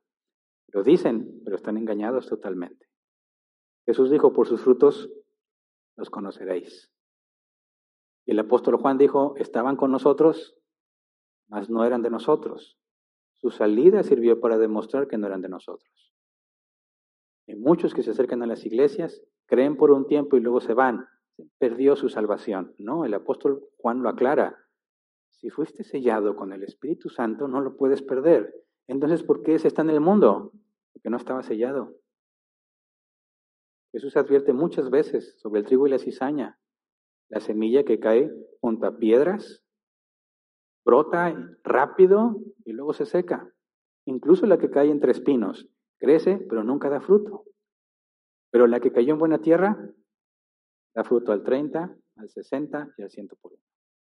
Ahí está la evidencia. Cuando hablamos de la seguridad de la salvación, no hablamos de negligencia en la vida cristiana. Hablamos del conflicto interno que el cristiano tiene y la esperanza garantizada para cuando llegue el día de la resurrección. Así que, ¿de qué familia formas parte? No me digas Valdés Rodríguez y cosas así. ¿Del diablo? No, porque yo vengo a la iglesia. ¿Y eso qué? ¿Por qué vienes a la iglesia? ¿Por qué vienes? ¿Por qué estás aquí hoy? Pues me cambiaron para el sábado. Sí, pero ¿por qué? Pudiera haber dicho, ah, no, yo puedo los domingos. Yo ya tengo mis planes. Se puede, ¿no? Sábado en la tarde, pues ya va a estar noche y lloviendo. No, ¿para qué me arriesgo? ¿Por qué estás aquí? ¿Por qué? Ahí es donde tienes que buscar la evidencia. Vamos, que la me ponen falta y me quitan la membresía. Mm, que tengo muy malas noticias. Estoy aquí, aunque nunca habíamos venido en sábado, porque tengo un mandato bíblico. Porque Dios me dio dones que me dijo que no son para mí, sino para edificar su iglesia. Y si no me puedo congregar en domingo, pero puedo en sábado, y deseo escuchar de mi Señor y mi Salvador y aprender de Él por medio de la Escritura y cumplir mi responsabilidad de congregarme y de servir a mis hermanos, por eso estoy aquí en sábado o en el día que sea que se me permita obedecer a mi Señor. Esa es la verdadera motivación de por qué debes de venir a la iglesia. Y si mañana nos dicen, ya se pueden los domingos, pues nos cambiamos a domingo otra vez, ¿qué? Ya no se puede los domingos, nos regresamos al sábado. Ay, pura cambiadera. ¿Y qué? ¿Quieres obedecer a tu Señor o no? No, Señor, pues sí quería, pero hambre, estaban cambie, cambie, y así no se puede, uno puede planear. Siervo malo. ¿Se acuerdan de la parábola? El siervo que no alimentó a sus consiervos Llegó su señor y le dijo, siervo malo. Y lo puso entre, así dice, lo puso entre los inútiles, donde está el lloro y el crujir de dientes. Tenemos que estar activos. Cambia la situación, nos adaptamos. Porque nuestra motivación es servir a nuestro Señor. ¿Estamos de acuerdo en eso? Vamos a ponernos de pie y vamos a orar.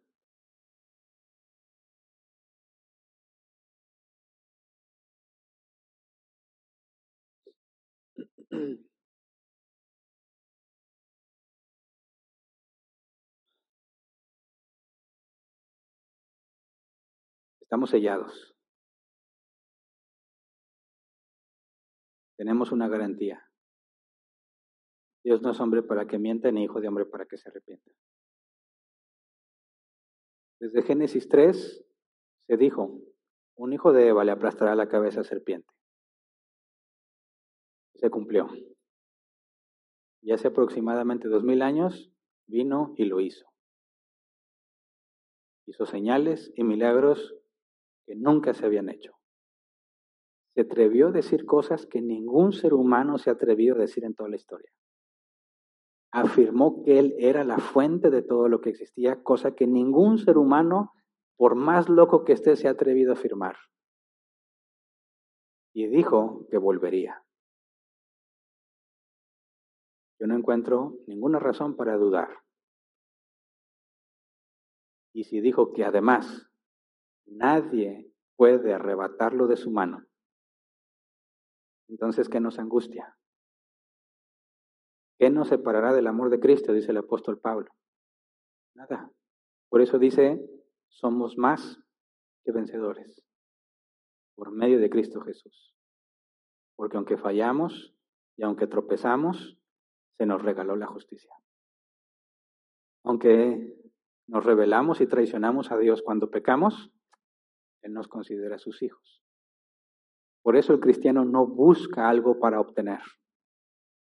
El cristiano no busca chantajear a Dios para obtener algo, ni ofrendarle para recibir algo, ni portarse bien a cambio de algo, porque el Hijo de Dios entiende todo lo que ya nos dio.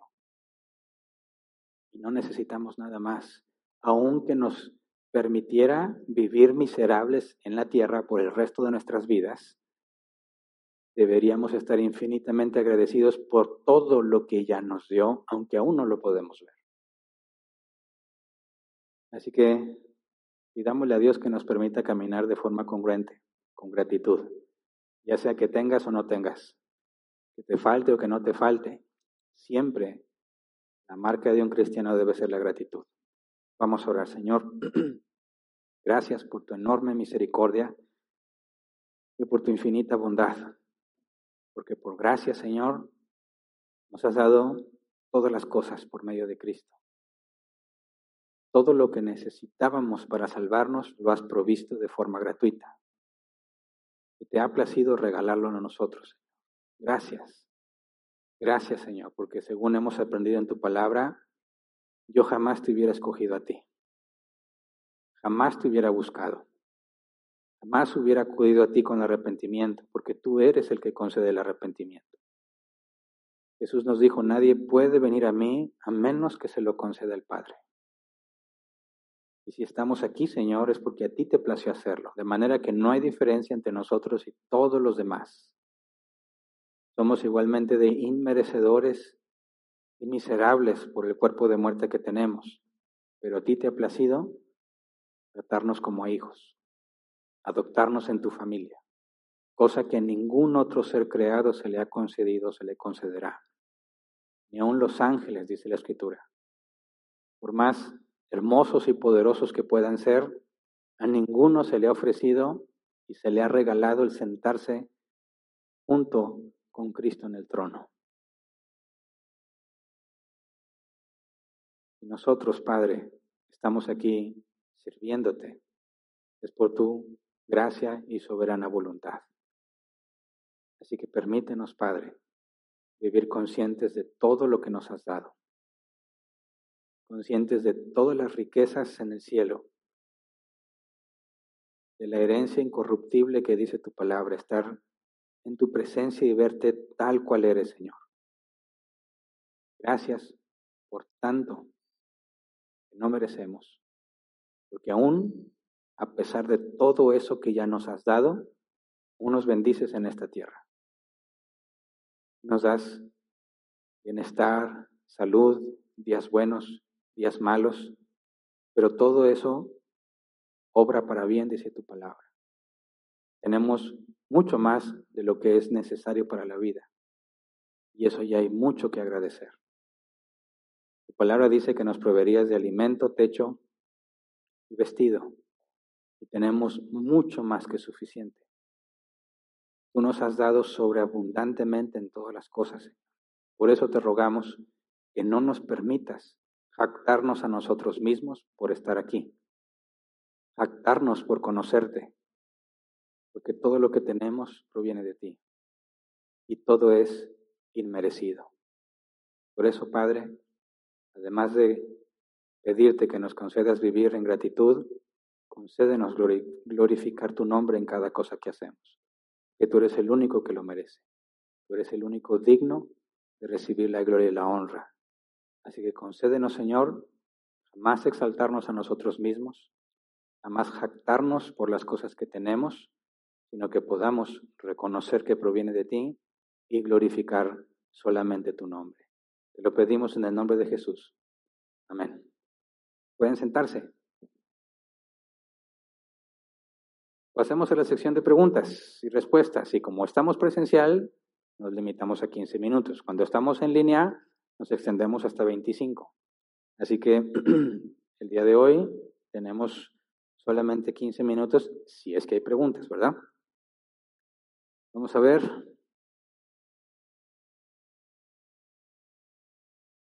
hay varias. Dice Jesús Esquivel, entonces la adopción es trinitaria en su naturaleza. Em, no entiendo muy bien tu pregunta, pero me parece que la, me la puedo interpretar así. La salvación es obra de la Trinidad, ¿verdad? Porque hablar de la adopción tiene que ver con todo el proceso del nuevo nacimiento y la salvación, ¿verdad? Y obviamente la Trinidad participa activamente. No decimos que somos salvos solamente por el Padre o solamente por el Hijo o solamente por el Espíritu Santo porque el Padre predestina, ¿verdad? Jesús viene y paga el precio y el Espíritu Santo preserva. De manera que las tres personas de la Trinidad tienen que ver directamente con la salvación de todos los hombres. Siguiente, Gabriela dice, buenas tardes, ¿es correcto decir que la sangre de Cristo nos limpia de pecado? Eh, lo correcto, sí, literalmente, obviamente entendiendo el sacrificio expiatorio de Cristo, ¿verdad? Por medio de su sacrificio somos limpios de pecado, eso es lo que significa expiación. Así que sí es correcto. Luego siguiente, dice, ¿es correcto decir a los niños que para que sean hijos de Dios deben aceptar a Jesús en, su corazón? No, entiendo que es una buena intención, pero no es lo que dice la Biblia. La Biblia dice que para que puedas ser perdonado tienes que arrepentirte y humillarte ante el juez que va a juzgar a todos los hombres. Esto es Jesucristo. Y te humillas ante Él porque reconoces que murió y resucitó de entre los muertos. Por lo tanto, es Dios mismo, dado que ningún ser humano puede hacer eso. El Evangelio no consiste en aceptar a Jesús como Señor porque Jesús ya es Señor, lo aceptes o no lo aceptes. El Evangelio es arrepiéntete para que no seas juzgado por tus pecados, sino que seas librado de la ira venidera. Así que la respuesta es no a la segunda pregunta. Siguiente. Diana Ruiz, buenas tardes, pastor. Entonces, ¿qué pasó con Moisés cuando se enteró que iba a ser el libertador y salió y mató al egipcio? ¿Cuándo podemos decir que recibió el Espíritu Santo? Pues no queda muy claro. Hay, incluso los apóstoles no podemos decir con certeza en qué momento, ¿verdad? Por ejemplo, la negación de Pedro.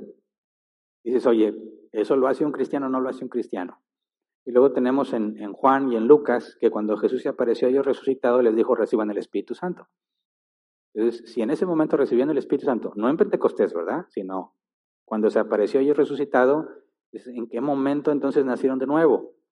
Y hay casos como Moisés, como Salomón y otros personajes donde no es muy claro concluir en qué momento o qué fue lo que pasó. Digo Salomón por el fin que tuvo, pero luego algunos leen Eclesiastés y dicen, pero mira, si entendió, entonces no queda claro. Pero en el caso de Moisés, la pregunta es aquí, ¿por qué renunció a todo lo que tenía? ¿Verdad?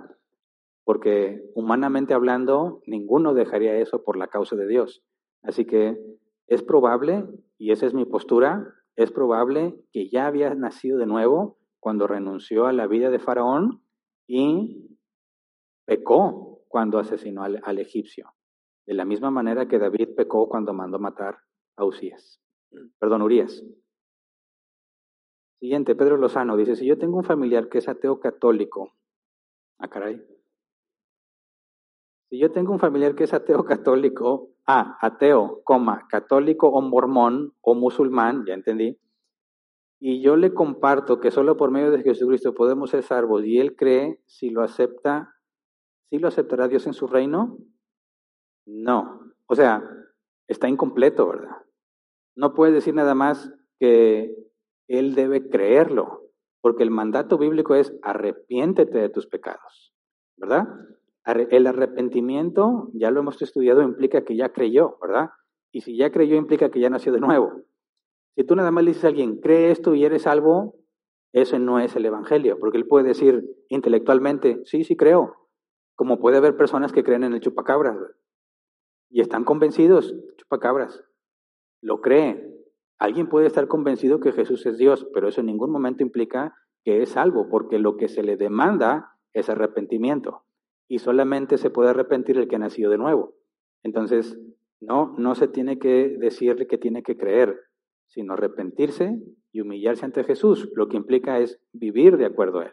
Dejas de vivir de acuerdo al mundo, te arrepientes y empiezas a caminar con Cristo. Siguiente, Pedro Lozano, en este caso sería que está a punto de morir este amigo o familiar. Ah, bueno, creo que está relacionado al, a la pregunta anterior. Y no sé cómo entenderlo, pero Dios puede salvar a alguien incluso poco antes de morir. Y un, ejemplo claro es el ladrón en la cruz, ¿verdad? Que reconoció a Jesús y Jesús le dijo, de cierto te digo que estarás conmigo en el paraíso. Poco tiempo después murió.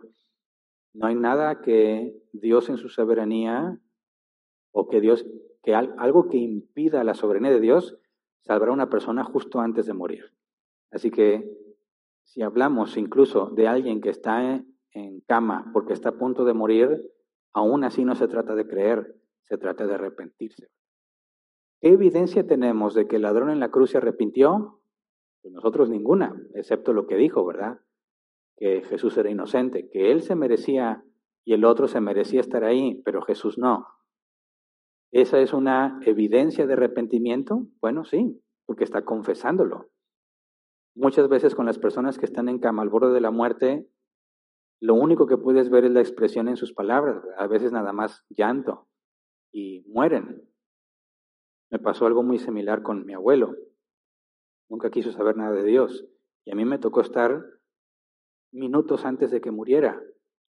Y yo le pedí a Dios la oportunidad de explicarle el Evangelio por si acaso se lo concedía. Y mi abuelo estaba quejándose de mucho dolor, no estaba claro si me entendía o no, pero le empecé a hablar del Evangelio y le pregunté si él se arrepentía. Y yo lo vi quebrantado. Se puso mal, nos sacaron del cuarto y murió. Y yo tengo la esperanza de que lo voy a volver a ver, porque Dios puede convertir a las personas aún justo antes de que mueran. Siguiente, Alfredo Mireles, se ha mencionado que un cristiano no está cómodo con el pecado, pero leyendo este versículo pareciera que la iglesia de Corinto sí se sentía cómoda con el pecado de la inmoral. Y nosotros estáis envanecidos, ¿no debieras más bien haberos lamentado para que fuese quitado de medio de vosotros el que cometió tal acción? Primera de Corintios 5.2 dice, Pablo les reclama al que no se hayan lamentado por ese pecado. El mismo versículo para la NBI dice que se sentían orgullosos. He visto iglesias que se sienten orgullosos de ser totalmente, perdón, de ser tolerantes con ciertas prácticas claramente del mundo. Así que, ¿cómo interpretar esta comodidad con el pecado a la que Pablo le reclama a la iglesia de Corinto? Muy buena pregunta. Y aquí hay que ver o aclarar un poco más a detalle. Tú no puedes lamentarte por tu pecado si no estás consciente de él. Y Dios en su soberanía, si tú lees Mateo 18, 15 al, al 17, sabes que en algunas ocasiones Dios delega a sus hijos hacerle ver a otro que está en pecado. Porque hasta que está consciente de pecado, empieza el proceso de arrepentimiento, ¿verdad? El, ejemplo claro es David. David pecó y estuvo cerca de nueve meses, por lo sabemos porque su hijo iba a nacer, ¿verdad? Sin, sin convicción de pecado, hasta que Dios manda a Natán y le hace ver que está pecando. Entonces, Pablo precisamente está haciendo, o es, es el medio, es el Natán de los de Corinto, ¿verdad? Los de Corinto están convencidos que no están haciendo nada malo y Pablo les está demostrando que lo que hacen es está mal. Y en segunda de Corintios puedes ver un cambio en la situación, ¿verdad? Así que es posible, bíblicamente hablando, que alguien peque y no sea persuadido de pecado y no tiene una lucha interna porque no está consciente de lo que hizo. Y por eso Dios ha delegado a sus hijos cuando dice, si tu hermano peca, ve y repréndele estando tú y él solos. De manera que hay circunstancias en las que no te das cuenta hasta que alguien viene y te confronta. Y cuando te confronta y estás en claro que hiciste mal, es donde empieza el proceso de que no puedes estar en paz. Esa es la manera de entender cómo en este tipo de situaciones podemos temporalmente disfrutar lo que hicimos porque no estamos conscientes de lo que de la gravedad de nuestras acciones. Siguiente, Pedro Lozano, el ladrón que murió y creyó en Cristo él lo regeneró Cristo en ese momento y lo glorificó ese mismo día, ya que Cristo no subió al Padre sino después de 40 días.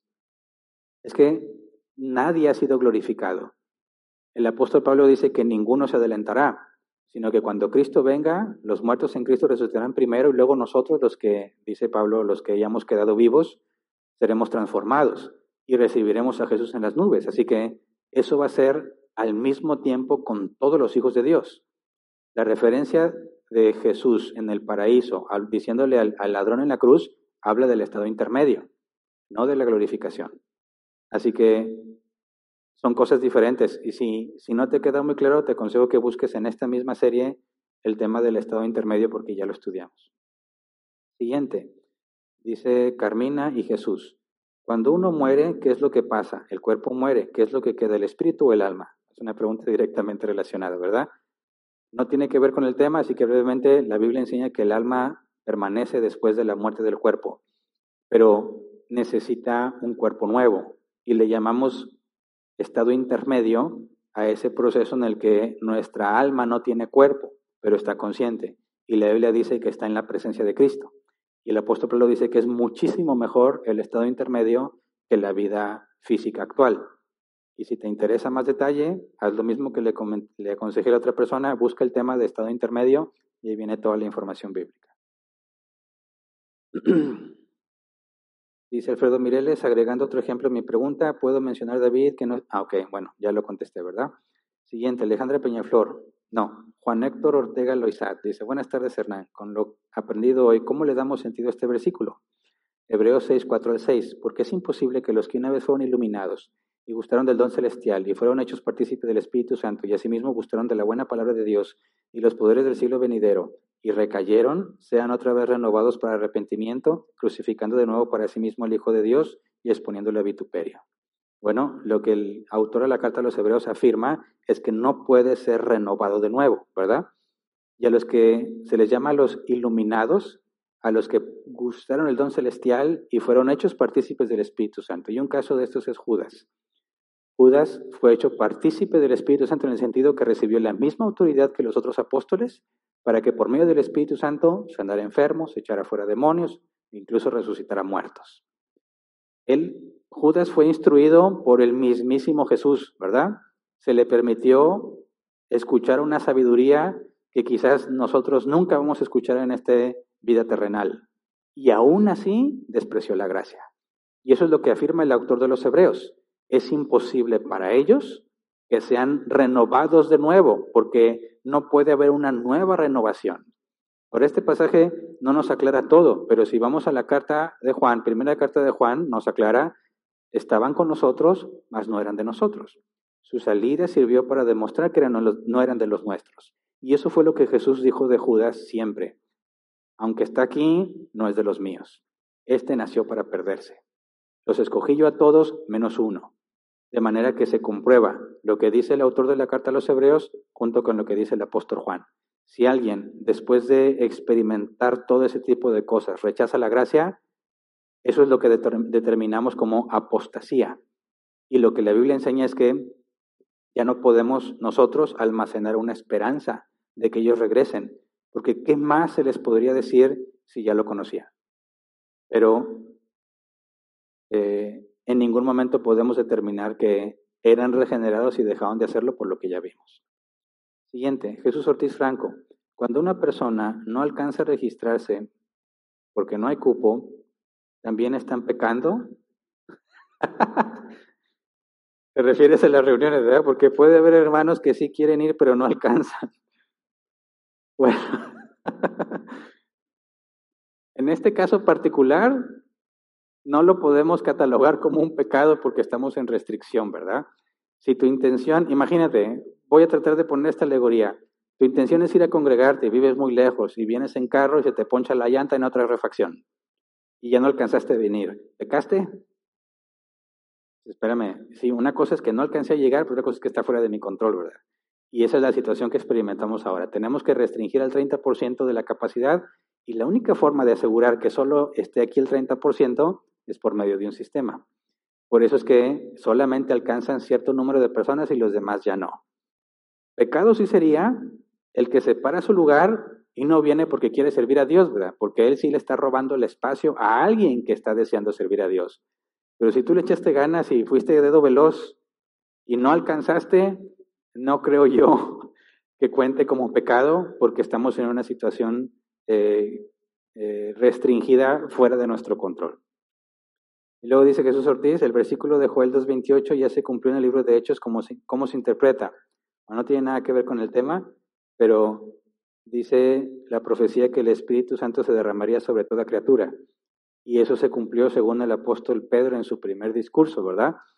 Y al decir que sobre toda criatura, el pasaje no se refiere a cada una de las criaturas, sino a toda criatura sin distinción. ¿Me explico? Por eso la escritura dice que de gente de toda lengua, toda tribu y toda nación. No significa que todas las personas de cada lengua, sino de toda lengua sin distinción. Siguiente.